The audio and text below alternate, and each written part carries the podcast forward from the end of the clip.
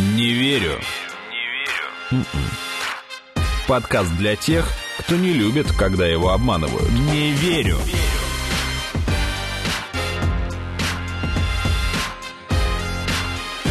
Не верю. Здравствуйте, это подкаст «Не верю», где каждую неделю вместе с экспертами мы обсуждаем самые интересные фейки, мифы, мистификации, заблуждения. Меня зовут Артем Буфтяк, мои коллеги Игорь Кривицкий. Я поражаюсь объему твоей дыхалки. Наташа Шашина. Привет, привет. И мне кажется, что пора бы поговорить о том, какую угрозу фейки несут миру и как в мире эту угрозу оценивают. Чтобы люди понимали, зачем мы вообще делаем этот подкаст, да? Ну, к примеру. И как Да. за это наказывают? За то, что делает этот подкаст. За фейки. Кто нам сегодня будет помогать? Помогать нам в этом будет сегодняшний эксперт Анна Сергеевна Дупан, директор Института проблем правового регулирования Высшей школы экономики. Здравствуйте, Анна. Здравствуйте. С чего хочется начать? С того, что, в принципе, фейки не такая уж э, новая проблема, и, наверное, уже во всем мире практику борьбы с фейками ведут давно. К примеру, вот Facebook стал первой большой социальной сетью, которая запустила проверку фейков. Это произошло еще в конце 2016 года после ряда скандалов э, о фейках, связанных с выборами президента. То есть политики, чиновники, активисты, они все обвинили Facebook в безответственности. Поэтому хочется спросить у Анны, а вот если мы говорим о юридическом поле, то есть э, хорошо, что там общество осуждало, хорошо о том, что социальная сеть, одна из крупнейших в мире, в принципе, признала проблему и начала что-то решать, но когда на эту проблему обратило внимание государство? Какое там, может быть, первое? Ну, на самом деле, мне очень странно, когда проблему фейков начинают там с 2000-х годов и развитием интернета. Первым Фейки... на фейки обратил внимание трое, мне кажется. Да, на самом деле фейки – это дезинформация. Естественно, любая война, которая особенно велась уже, даже вот наша Великая Отечественная война, проблему дезинформации э, как способу ведения военных действий уделяли большое внимание, и поэтому вводили в заблуждение, распространяли ложную информацию, и как наша советская сторона, так и немецкая сторона. Поэтому, собственно говоря, проблема далеко не нова. Новы только способы распространения этой информации и та скорость, с которой она распространяется в интернете. Потому что если мы говорим именно о юридической стороне, то все, что касается распространения информации в средствах массовой информации, давным-давно уже отрегулировано на уровне законодательства. В законе о СМИ четко предусмотрена ответственность журналистов за распространение непроверенных новостей. Она была всегда. И, в общем-то, проблема так остро встала именно потому, что Фейсбуки, Твиттеры и прочие онлайн-платформы, социальные сети не являются СМИ. К ним невозможно применить уже установленные законодательством требования, и как раз СМИ отличается от любой ну, онлайн-платформы или организатора распространения информации, если будем говорить терминами нашего законодательства, именно тем, что они не отвечают за контент. Вот как раз в США на уровне закона написано, что социальные сети не отвечают за контент, который размещается пользователями. Они являются информационными посредниками. Сразу скажу, это положение меняется. Вот буквально после того, как э, Твиттер еще попытался заблокировать э, бывшего президента Дональда Трампа, он сразу же представил законопроект, который бы изменял это положение. Вот. Но, собственно, законопроект, да, не был принят, и, собственно, вот как вы помните, недавно совсем успешно блокировал. Это говорит о цензуре как раз, о том, что все-таки соцсети цензурируют контент, и, соответственно, они имеют возможности проверять информацию и так или иначе бороться с И ней. из посредника становится таким активным участником Да, процесса. да, Тот, да. кто оценивает, какой контент заблокировать, а какой нет, в данном случае, я так понимаю, это принимает решение соцсеть. Это Специалисты, принимает работают в решение соцсети. соцсеть, да. Это самоуправство некоторое. А, Ну, в есть, По факту принципе, соцсеть заблокировала действующего президента. Но это мы США. немножечко в сторону. Это вопрос цензурирования контента, просто очень интересная тема. Мы тоже очень Мгм. много ей занимаемся. Но если говорить непосредственно о фейках, как недостоверной информации, то действительно после выборов в США был разработан законопроект так называемый о честной политической рекламе или просто о честной рекламе, где как раз большое внимание уделялось регулированию распространения в онлайн пространстве политической рекламы. То есть обязанности возлагались на платформы, там было установлено ограничение по количеству пользователей, то есть именно на крупные платформы, а не на всякие маленькие. Что они должны были всегда при размещении любой политической рекламы устанавливать, кто это размещает эту рекламу. Если лицо более там, чем на 500 долларов размещало этой политической рекламы, оно должно было раскрыть всю информацию о себе. Запрет также был иностранным размещением политической рекламы. То есть вот такая очень конкретная инициатива. И также США в конце 2016 года приняли закон, как раз он изначально назывался об информационной войне, а потом о борьбе с дезинформацией. Он не был направлен на регулирование соцсетей, но он предусматривал создание некого центра под руководством, там участвовали Минобороны, служба разведки, и наделение его широкими полномочиями по мониторингу различного рода новостей, которые возникали в пространстве, которые могли причинить вред так или иначе Соединенным Демократии. Штатам. Да, очень-очень широкие у него полномочия, они есть и до сих пор. На мой взгляд, именно США такая вот страна, которая первая стала вообще заговорили об этом, о фейках вовсю именно после вот этого инцидента, и она предложила какие-то решения.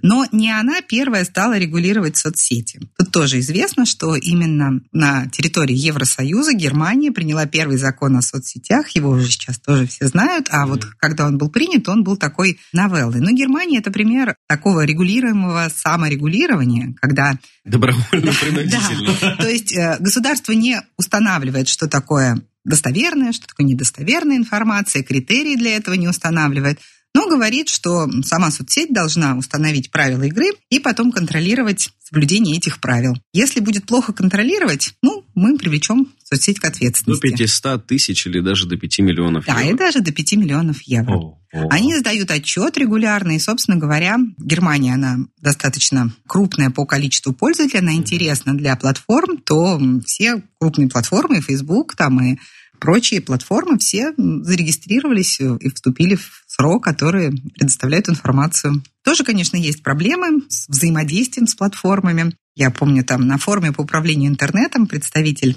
как раз это проходил в Берлине, и представитель Германии, на которую мы все смотрим, как она регулирует классно платформы, встает и говорит, вот пользуясь случаем, хочу обратиться, вот сейчас передо мной сидит какой-то высокопоставленный чиновник из Фейсбука, скажите, как нам вам направить письмо, чтобы вы его получили? Потому что мы вам направляем, а оно уходит непонятно куда.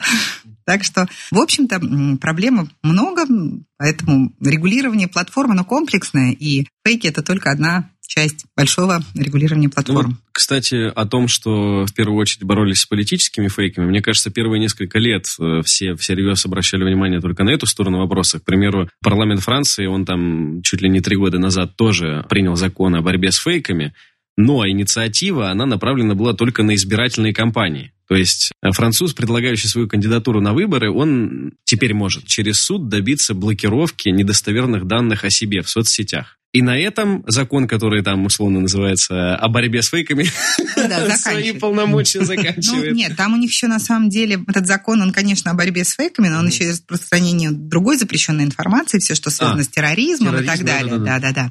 Но на самом деле, вот я бы сказала, что в России как раз ситуация была нетипичная в плане фейков, потому что у нас серьезно заговорили о необходимости регулирования фейков, как раз когда фейки носили не политический характер, а именно были связаны со значимыми общественными событиями. Я была на слушаниях первых, когда про эту проблему заговорили в Госдуме, и триггером таким стала ситуация с пожаром в Зимней Вишне, когда как раз было очень много сообщений, которые были недостоверные, они вводили в панику, люди что-то требовали от власти, и вот как раз тогда заговорили о том, что это надо регулировать. Пришло это к тому, что был принят э, закон о том, что устанавливается ответственность за распространение информации именно в общественно значимых событиях, общественно значимой информации.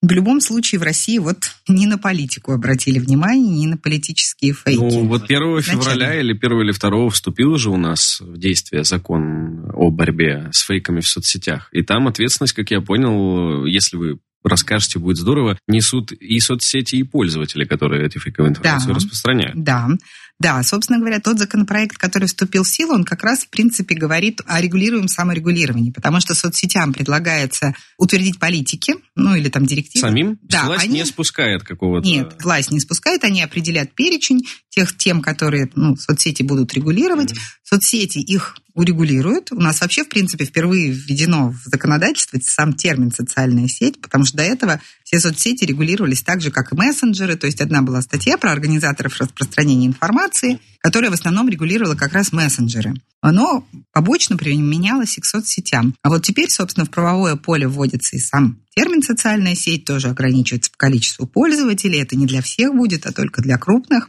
В любом случае, социальная сеть должна будет сама описать, что и как она будет проверять, и как она будет контролировать потом, как жаловаться на то, что распространяется информация. Соцсеть должна быть установить срок, он там должен быть небольшой, для того, чтобы заблокировать эту информацию или не заблокировать и представить ответ, что проверили, все правильно, блокировать не надо. А они вот блокируют, а дальше пользователь, которого заблокировали, он несет какую-то ответственность? Ну, собственно, дальше уже вопрос это к нашим государственным То органам. Они передают как бы. Да, их задача на самом деле остановить, да. чтобы дальше не пошло. А вот уже дальше вопрос, что делать с пользователем, потому что на самом деле у нас при распространении фейков всегда важно, во-первых, источник информации, да, его найти и привлечь к ответственности. И тот, кто запустил Дезу, так скажем, должен отвечать не так, как тот, кто ее просто перепостил. И, собственно говоря, та площадка, на которой распространено было. То есть, если никто не обратил внимания на то, что прошла эта дезинформация, не потребовал ее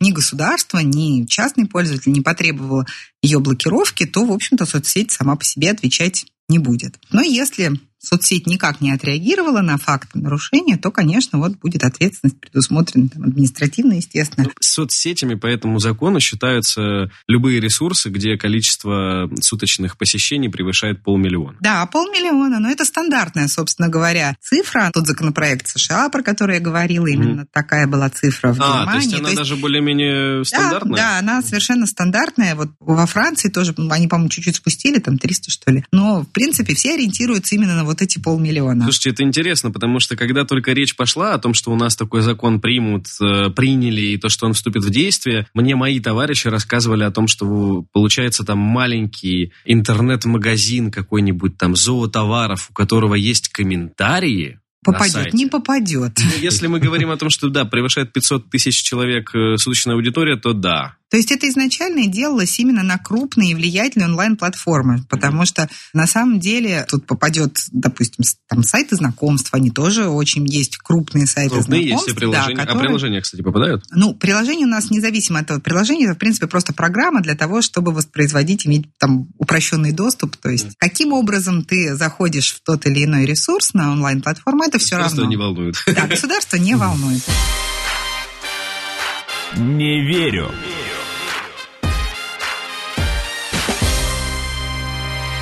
У меня вопрос про наказание именно для пользователей. Э, вот у нас э, сейчас штрафуют за это. В других странах применяются ли штрафы? И доказала ли какую-то эффективность эта вообще система вот такого наказания? 50 плетей Ну, на самом деле, ничего кроме штрафов, в общем-то, в основном в мире и не применяется. Потому что, конечно, за серьезные случаи дезинформации, повлекшие тяжелые последствия в виде каких-то там человеческих жертв, паник и так далее, это уже другие статьи. Это не административная, это уголовная ответственность. И у нас, вот как вы знаете, да, это за распространение информации о коронавирусе, который которое опять же повлекло тяжкие последствия, тоже была предусмотрена уголовная, уголовная ответственность. ответственность. Да. Не только коронавирус, там, в принципе... И а, перечень того, что перечень, и так запрещено. Да, терроризм да, да. и так да, далее. Да, да. Поэтому, на самом деле, ничего, кроме штрафа, здесь придумать невозможно. Но в некоторых странах есть еще, допустим, общественные работы. Вот интересен опыт Малайзии, вообще вот этот законопроект с фейками. Они тоже были одни из пионеров, которые разработали этот законопроект и приняли его. Потому что в 2017 году просто вот мы, когда мониторили, практически все страны вели работу работу.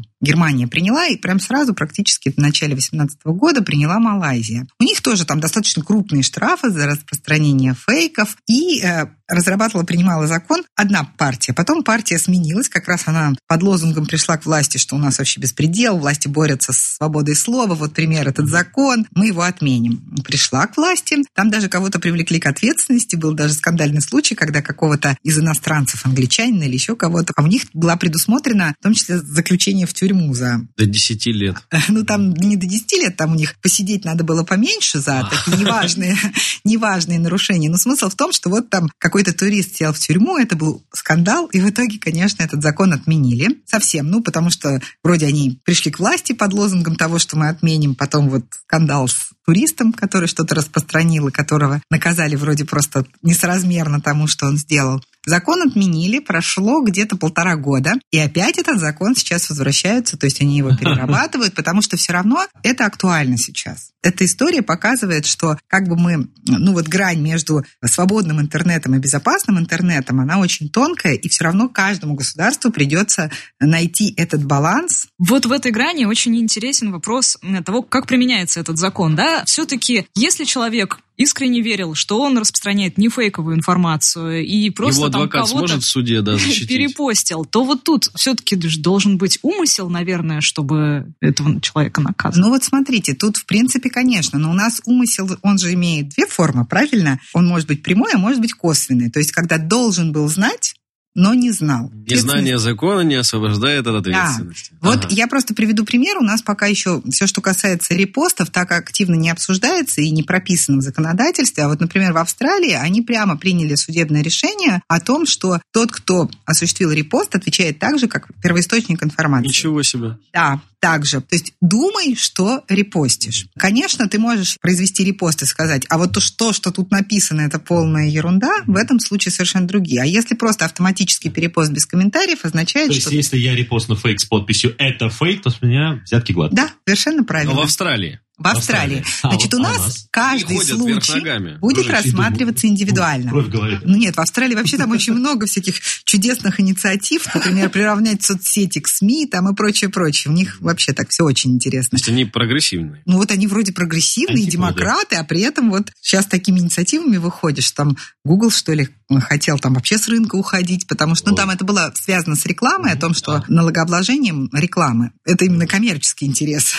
Вот. Но смысл в том, что инициатив много. Ну так вот, у нас, возвращаясь к нашим моментам, значит, у нас все решается индивидуально. Вот как всегда, когда было совершено административное или правонарушение, уголовное преступление, собираются все признаки и доказывается ваш прямой или косвенный умысел. То есть, если, допустим, вы неосознанно нажали кнопку «репост», и ну, будет доказано, я вообще не знал, что эта кнопка Мою такая. руку села судорога, да? да, да, да.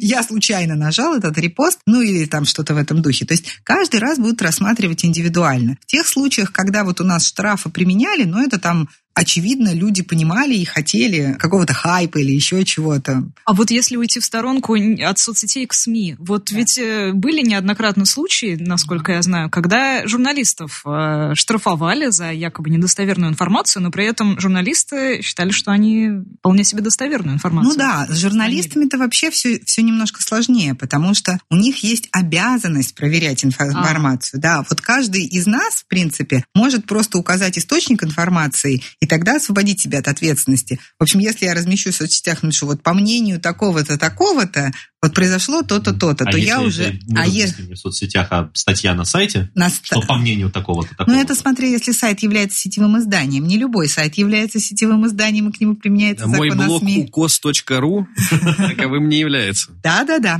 А вот. если твой ЖЖ посещает полмиллиона человек в день? Ну, тогда, может быть, Интересный вы будете вопрос. соцплатформой, но вы должны будете внесены быть в реестр. Там же какая процедура, что там вам Роскомнадзор пришлет уведомление, что вот по нашим данным у вас больше 500, представьте нам информацию, если вы согласны дайте Интересно. информацию для Google прис- есть- YouTube присылает золотую кнопку, а Роскомнадзор вот очередную Золотую бутылку. Да.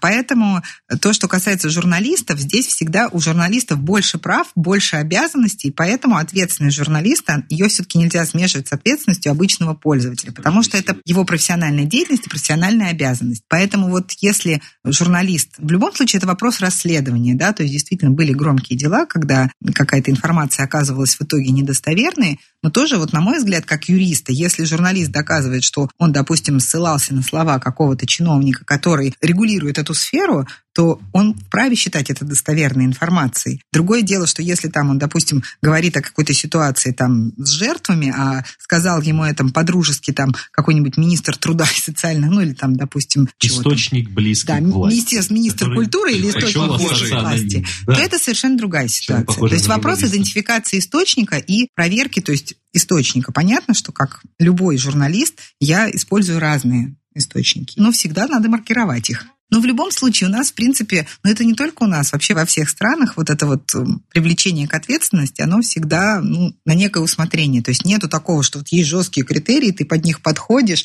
Всегда нужно принимать во внимание обстоятельства и так далее, и так далее. Не верю.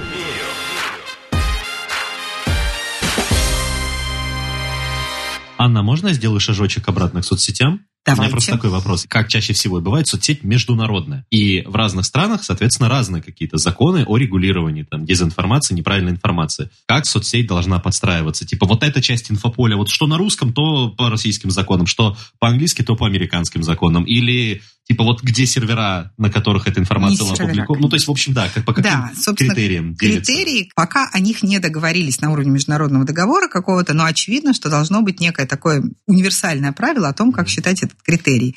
Сейчас наиболее распространенно то, что, например, нашло закрепление на уровне всего Евросоюза, то есть это не просто отдельные страны, вот Евросоюз, это как раз то, на каком языке распространяется реклама. То есть э, на каком языке ты распространяешь рекламу, та аудитория у тебя считается. Плюс еще вопрос в, ну, если уже конкретно речь идет там заблокировать, ну, допустим, вот приведем пример. Я сижу здесь в России, а каким-то образом через там Через VPN, VPN, да, э, я вхожу на сегмент э, американский, да, И Фейсбука и публикую информацию там. Но это вот вопрос доказывания уже будет, да, нарушил или не нарушил. Это спорные вопросы, которые возникают не так часто, и они всегда могут быть решены индивидуально. А если я пишу по-русски, Ну, но при этом я там в эмиграции? Я даже по-другому скажу. Я сижу в Фейсбуке, который не запрещен в России, но при Пока этом еще. читаю посты в группе, там, допустим, сингапурской группе Фейсбука, где пишут ту информацию, которая в России запрещена. Ну, в этом случае Facebook не будет эм, отвечать и, и по российским законам за то, что вы там где-то в сингапурском чате вы прочитали информацию, которая может быть расценена как фейк по законам Да-да-да. России. Вот я вот про это. Да, то есть это вопрос именно в том, что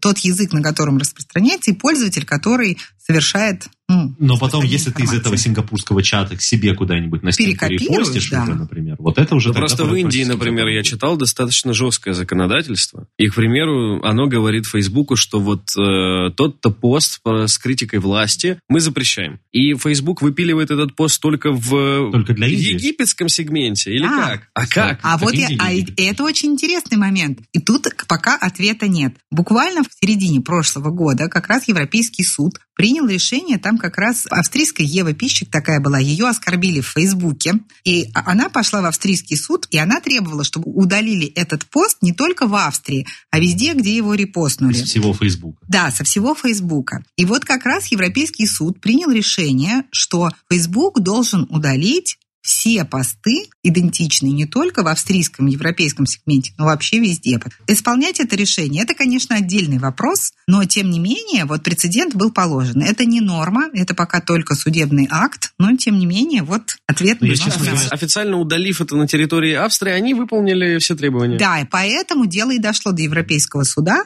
потому что речь шла, она хотела, чтобы это удалили по Интересно. везде. Я, честно говоря, сомневаюсь в эффективности, потому что недавно же как раз была годовщина того, как адвокат Бьонса заставил интернет удалить вот ту ее неудачную Да. фотографию А, с и в концерта. итоге, ну, это и каждый раз к Барбары этому и каждый раз к К этому этому посту прикладывают эту фотографию. Да. Нет, на самом деле это действительно очень все сложно, потому что нету здесь каких-то лекарств, это новая реальность, и надо понимать, что все равно информацию не остановить, как в случае с бумагой, скупить весь тираж. У меня, у меня есть вопрос, который волнует вот больше всего моих Тебя. знакомых и даже меня. Нет, правда, не только меня. Но, насколько я знаю, я вообще даже не рядом юрист, может быть, это миф. Но если, допустим, совершено было преступление, условно говоря, Правонарушение, год назад, так. правонарушение, а закон приняли сегодня, то человек, который совершил правонарушение, под действие этого закона не попадает, Обратной потому что есть имеет. какая-то, да, вот история Ну, про вот обратную это силу. вопрос. Нет, это совершенно точно, это именно так. У нас все, что касается административной и уголовной ответственности, закон обратной силы не имеет. Налоговый, кстати, тоже. То есть, если я что-то запостил до того, как это Вот. приняли... И Только, к чему я вот, веду? только если наоборот, это считалось ответственностью, а потом закон приняли, и он теперь Не считается. не считается нарушением, да, то вот такой закон им- имеет обратную силу. есть- Это совершенно точно. Еще плюс есть сроки же давности у нас. Да, да, да, да. То есть, допустим, в 2012 году кто-то что-то написал, ну, репостнул картинку с матом. Мат же сейчас запрещен. Ну, естественно, Прилетит- давным-давно уже запрещен. Прилетит мне за то, что у меня там в моем мире на Mail.ru или пост ВКонтакте 11 закрепил? года с матным словом. Скажем Не так, не должно. Нет, я вот хочу спросить у Анны. Я подтверждаю слова Игоря, что не, это будет незаконно, если вас попытаются привлечь к ответственности за пост 2012 года. Если ты докажешь, что он там 12 Да, другое дело, что если вы еще потом старательно его поднимете... Нет, нет, нет, нет, я сам, я просто не долистаю никогда. Я вспомню пароль от того аккаунта, где я там выложил картинку. Какую? Нет, в любом случае это действительно так. Все, что принимается у нас, там более того, еще он не сразу с момента, как принят закон, есть еще там Да-да, вступление в силу, да, зона, да, да, да, чтобы обычно вот чем более такой социально значимый закон, тем больше это там до полугода. Дать да. время охватить больше Да, чтобы населения. все, все это, конечно. Но вообще, я не знаю, была ли у вас, наверняка такая была тема, что средства борьбы с фейками, которые ведутся правовыми средствами, они одни из самых неэффективных. Вот. Да, ну то есть самое эффективное, это при- признано везде, это, конечно, повышение грамотности населения и проверка фактов, расширение ресурсов, где можно проверить те или иные факты. Вопросов очень много. Когда мы говорим как юристы, тут сразу начинается, а вот как определить юрисдикцию, а в какой суд идти? И это все очень сложно. Гораздо проще остановить все на уровне пользователя, чтобы у пользователя, а таких случаев, понятно, если это злонамеренный дезинформатор, который делает какой-нибудь там фейковый материал и хочет его разместить, он его все равно разместит. А вот если мы ведем речь о пользователе, об обычном, вот, то его надо просто повышать и обучать, что не надо, как только вам в группу пришло сообщение, что а, рядом с вашей школой ходит маньяк, и у него такие-то приметы, сразу же перепостить по всем знакомым, потому что это непонятно, от кого пришло. Хорошо, а если не репостить, а просто написать сообщение руками человеку, как, ну не знаю, ну хочешь Даже- ты а сестре если ты сказать, сам у нее не репо- ребенок в детском саду. А если ты сам не репостишь, то, собственно говоря, тут ты уже будешь источником дезинформации, как ты А просто как же, звонить? ну, можете Звонить сказать, Галочка, у нас маньяк. Ну так можно? Галочка, я Так оставил можно. записку Так, с ребята, новостью. Звонить все еще можно. Нет, с ОБС, одна баба сказала, бороться невозможно никакими способами. Поэтому здесь э, позвоните. Понятно. А есть какие-то, может быть, советы пользователям, чтобы под э, новый закон не попасть? Обезопасить себя от э, случайного нарушения этого закона. Не преднамеренного, а вот, ну вот, помимо того, что он должен знать о том, что этот закон существует, и то, что все подряд репостить нельзя, и писать чушь тоже. Как-то может быть... Можно ему что-то посоветовать? Ну, во-первых, если дело касается каких-то, ну, таких политических моментов, сложных и спорных ситуаций, связанных или там с чрезвычайными обстоятельствами, то вот именно контролировать ту информацию, которую ты размещаешь. То есть, да, там всякие цифры жертв и прочее, прочее. То есть то, что мы в обычной жизни, не наша обычная переписка, все всегда надо думать, а зачем я это делаю? Вот просто для чего я это делаю? Зачем я репощу это Да, зачем страничку? я, я репощу это себе на страничку, да. То есть, когда вы отвечаете на этот вопрос, сразу становится понятно. Вы хотите там привлечь внимание к своей странице таким шикарным заявлением. Собрать лайков. Да, собрать лайков. Ну вот тогда спросите, а готов ли я подписаться под тем, что... Ну и, естественно, всегда лучше всего указывать источник цитирования. Это самое простое способ. Это прямо Как- как сразу мы- Да. снимает все Как мы выясняли, например, в случае Это с коронавирусом, это так не работает. а не источником. С коронавирусом немножко по-другому, потому что там специальный состав, Специальный специально закон, да. описан, специально, да. А вот в случае с обычными фейками, то То есть, если я сегодня напишу, что Игорь Кривицкий там лох, и, и укажу источник, то он Где не сможет мне предъявить Нет, Нам нужны Нет, пруфы. не будем путать кибербуллинг и фейки. Так. Все, что касается оскорбления чести и Хорошо. достоинства, это Я видел, как Игорь другое. Кривицкий воровал батончик в супермаркете. И вот источник. Мне ничего за это не будет. Фух, все, Игорь Кривицкий, тебе конец. Я тебя уничтожу и переиграю. Не верю.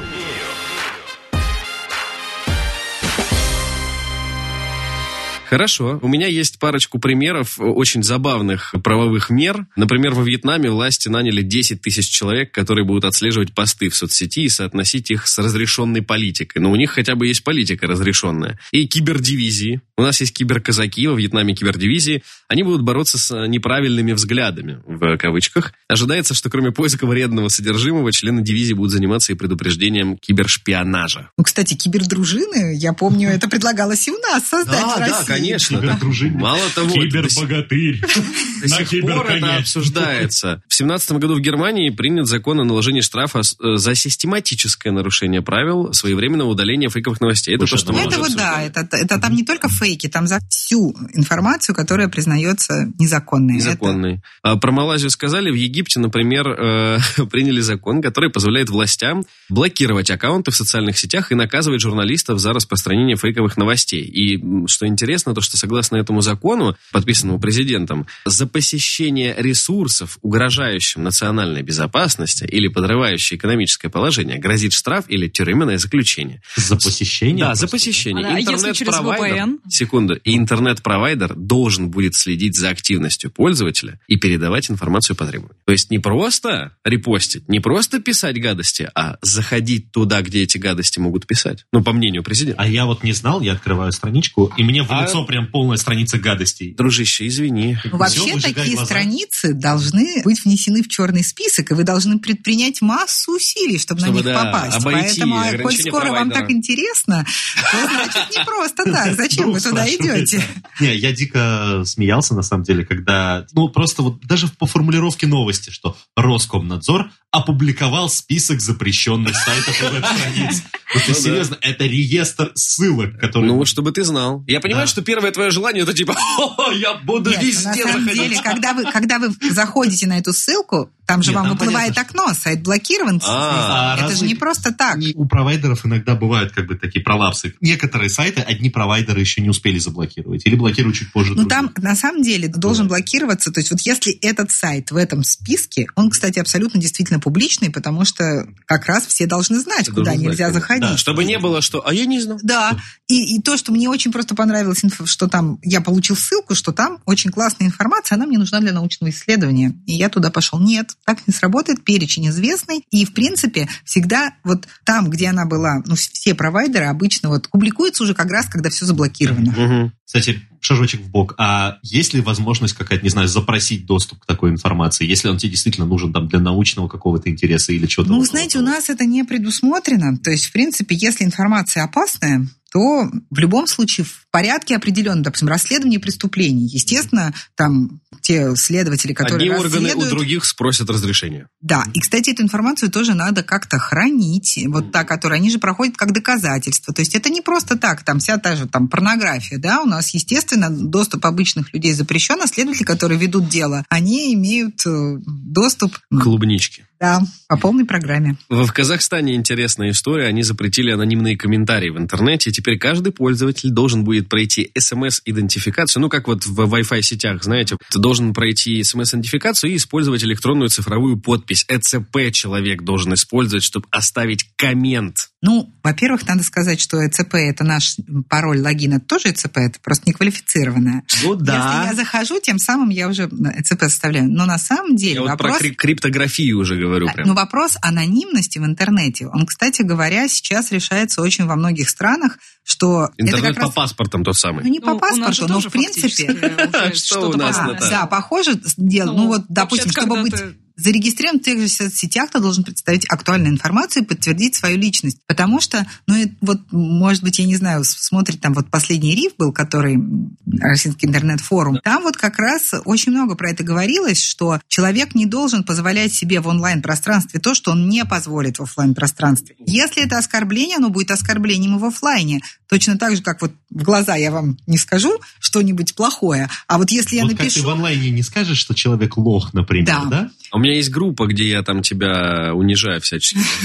О, дай ссылочку. Да, да, в общем, смысл в том, что это, в общем-то, тренд по поводу э, деанонимизации интернет-пользователей. Если помните, раньше ВКонтакте можно было по e-mail зарегистрироваться, а сейчас только по номеру телефона. Ой, давно в уже. Австрии, ну, да, в Австрии, кстати говоря, я застал те страна Евросоюза, там тоже для того, чтобы завести какой-то аккаунт, ты должен пройти идентификацию через номер, а номер телефона у них всегда только с фотографией. Там всегда можно идентифицировать. А вот э, сейчас же, например, э, во всяких э, общедоступных Wi-Fi сетях, когда ты, ну, допустим, там в каком-то ресторане подключаешься, то там обычно система идентификации состоит в том, что ты вводишь свой номер, а и они тебе... смс-кодом, да? Нет, а тебе... ну и тебе звонят или приходят смс-кодом. Это же тоже, собственно, идентификация происходит тебя Конечно. как пользователя а знаете в этот почему? Потому что у нас в соответствии с законом о связи невозможно получить номер телефона, если ты не представишь паспорт. Да. И, собственно, сразу как бы твою активность, то есть все, все твои паспортные данные вот сразу... и- Так, стоп, подожди, как это работает? То есть, если я оставляю в Wi-Fi какого-то кафе свой номер телефона, то... то все эти следы могут, если что-то будет, э, вас идентифицируют напрямую, потому что этот номер телефона привязан к конкретному лицу с паспортом и...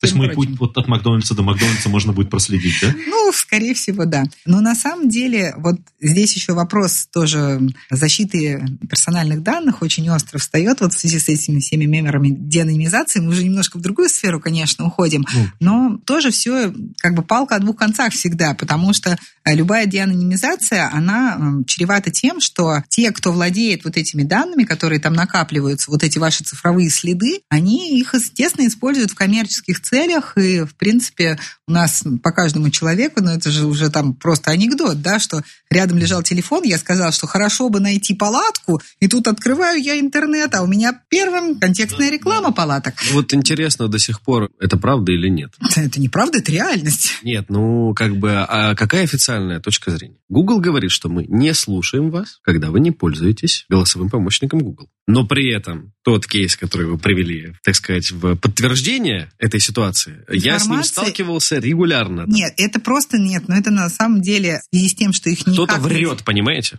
Либо мы с вами, либо Google. Ну вот, видите, делайте выводы. Поэтому здесь, конечно, надо понимать, что чем более будет продвинутым наше пользование всеми соцсетями и так далее, тем более неанонимным станут наши цифровые профили. Последнее такое маленькое, я еще хочу сказать. В Кыргызстане в список экстремистских сайтов внесена социальная онлайн-платформа музыкальных э, треков и аудиораспознаваний SoundCloud. Причиной стало якобы размещение незапрещенных материалов. Вот так вот. Наших Они, подкастов? наверное, какую-нибудь какую-нибудь фюрерскую песню, наверное, разместили, которая в, общем, нацистской Германии Это распространялась. забавно, да. Не верю.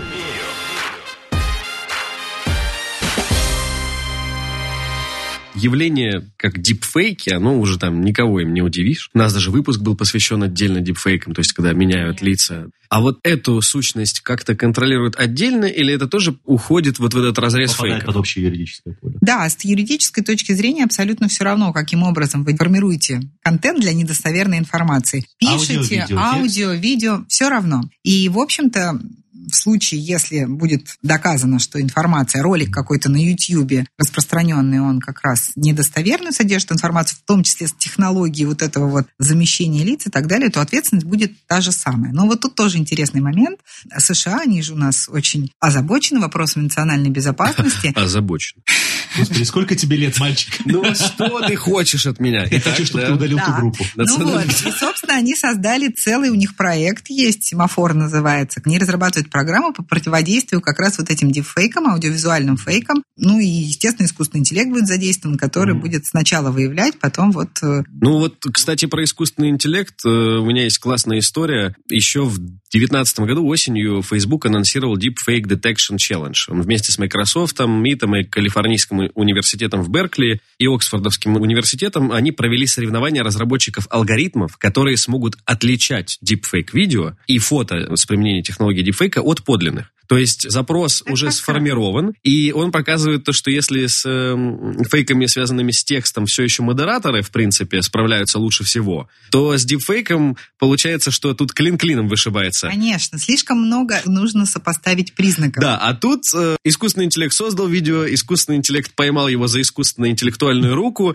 и, в принципе, да, просто э, интересная штука, что призовой фонд в 1 миллион долларов, и первое место занял э, Асилим Сифербеков. Это программист из Минска. Кстати, он получил полмиллиона долларов. Очень здорово. Да. Но на самом деле создают дипфейки не искусственный интеллект. Создает Понятно, да. дипфейки всегда люди. Ну, они обучают э, искусственный интеллект. Потом, да, ну, в Мгм. любом случае, Третье место российская компания NTech Lab. Просто к слову, что вот российская IT борется с О. дипфейками. Ну так вы думаете, вот эта программа, которой все баловались, да, когда состарьте вас, помните вот это А, FaceApp? FaceApp, А, да. FaceApp, да. Это же тоже все на самом деле. Это то, что побаловаться, а применение это глубинное Сколько- гораздо, гораздо шире. Сколько веселых вечеров с Игорем Кривицким, задерживаясь в офисе, мы провели э, за программой Reface, где вставляли свои лица Да, Да, да, да, всем, кому только можно. А есть бот в Телеграме, который позволяет раздеть женскую фигуру, скажем так. Ну, только женскую, что за сексизм? Спроси разработчиков. Я хочу раздеть Игоря Кривицкого. Ой, я это не сказал. Дружище, я здесь, всегда в доступе. Ну-ну-ну, и? Ну, за этим ботом стоит какая-то нейросеть, естественно, она не просто работает, она собирает как бы данные, Конечно. она обучается на тех фотографиях, которые в нее вкладывают озабоченные пользователи. На самом а... деле, это один из элементов обучения общества тому, как могут формироваться дипфейки. Это очень важно, что мы теперь все понимаем, что не любая картинка, показанная нам по телевизору, это правда. И это понимают не только там а совсем продвинутые пользователи. Да. И чем больше информации об этом идет, тем, собственно говоря, сложнее потом будет э, такую информацию собрать, или она быстро пресечется. Поэтому это тоже один из способов обучения населения. Ну, то есть Игорь программы. просто обучался. Да, он исключительно я обучался. Для своей научной работы. В прошлом или позапрошлом году в российском сегменте Facebook э, гуляло видео, в котором Юра Дудь предлагал переходить по ссылке и участвовать в розыгрыше призов. И оказалось, что это фейковый дуть. Он выглядел очень правдоподобно, если не считывать там часть контекста. Этот фейк с его участием заметил, он его опроверг в своих официальных соцсетях. Но, к сожалению, часть пользователей перешла, поучаствовала, обманулась. И вот пример э, такой, он достаточно э, для нас близкий. в чистом да, виде. Но Это просто, же просто уголовный кодекс. Просто когда, знаете, там он вывел спикер парламента уровень. или там выступление там Трампа, и вот это все применяется технология дипфейка, мы как-то ну, думаем, ну, это у них. А вот вот пример. Пожалуйста. Вы знаете, никто же не удивляется, что у нас были там всякие сайты-дублеры и, так скажем, у всяких там на, на платформах для совершения сайты. финансовые тоже вот инструменты, тоже у них много всяких подложных страниц было. Это же тоже все элементы мошенничества. Ну, Поэтому это мошенничество в чистом я, виде. Я попадался несколько раз на Мое любимое это вот этот сайт, что введите свои банковские данные, чтобы узнать, нет ли вас в базе мошенников. Это прям вот лучшее, что я видел, в принципе. Главное ведь не ложь. Нет, ладно, проверяют. Ой, спасибо, таких данных у нас еще не было. А теперь есть. Ну, кстати, в эту сторону двигаются не только там информационные гиганты. Вот в 2020 году компания GXF, она сказала, что выпустит платформу, которая будет э, всем абсолютно бесплатно позволять проверять изображение на подлинность. То есть э, у них тоже есть свои алгоритмы, они там вместе с Гуглом, например, сотрудничают, и это будет вот а такой инструмент. платформа, по сути да, дела. Да, которая позволит, вот что интересно, бесплатно произвести какой-то анализ и проверить, а вот это изображение ему можно доверять или нет. Ну и вообще Практика это очень распространенная. Я пока читал, узнал, что за последние пару лет прям скачок, он гигантский в эту сторону. Так ну и у нас тоже, например, там ФИЦ, информатика и управление РАН и МГУ Ломоносова, они там свою систему мониторинга и динамической контентной фильтрации, например, разрабатывают, и она будет способна найти определенные слова и проанализировать характер их употребления. То есть э, твои посты, Игорь Кривицкий, будет э, читать искусственный интеллект и проверять.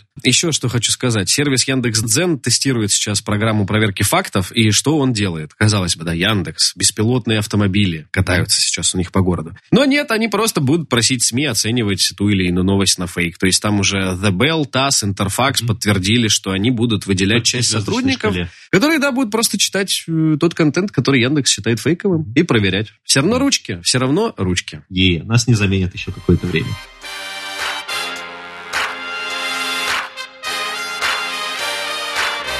Какие выводы можем сделать, наверное, по итогам этого выпуска? То, что если вы грешили некоторыми заявлениями в соцсети до принятия этого закона, то можете спать пока спокойно. Но впредь, когда у вас появляется непреодолимое желание распространить какую-то информацию... Или просто мотивнуться. Да, поделиться ею в соцсети или в мессенджере, подумайте, подумайте, потому что ответственность придется нести вам. В принципе, в мире практика распространенная, учиться, по большому счету, я так понимаю, не у кого. Я просто, видите, думал, что все-таки Германия, там, возможно, Британия, но после Австралия. сегодняшнего диалога, я так понимаю, ну, Австралия просто Австралия. прикольная. А так, получается, модель у нас вот такая рекомендательная тоже. Да, то есть, в принципе, все примерно, если не брать, конечно, Китай, вот про Китай можно говорить долго, это очень интересная страна, особая, да, там собственно говоря. Вот... Особая страна. Какой интересный термин. Есть особые дети, а есть особая страна. Ну вот, собственно говоря, у них совсем не похожий на всех опыт. И даже Вьетнам, который вы цитировали, дети по сравнению с тем, что делается в Китае. Чертовы куки. Что ж, спасибо большое, Анна. Это был подкаст «Не верю» и услышимся когда-нибудь еще, наверное. И через неделю буквально. Да, не репостите всякую трень. А, вот этот подкаст репостите. А подкаст репостите.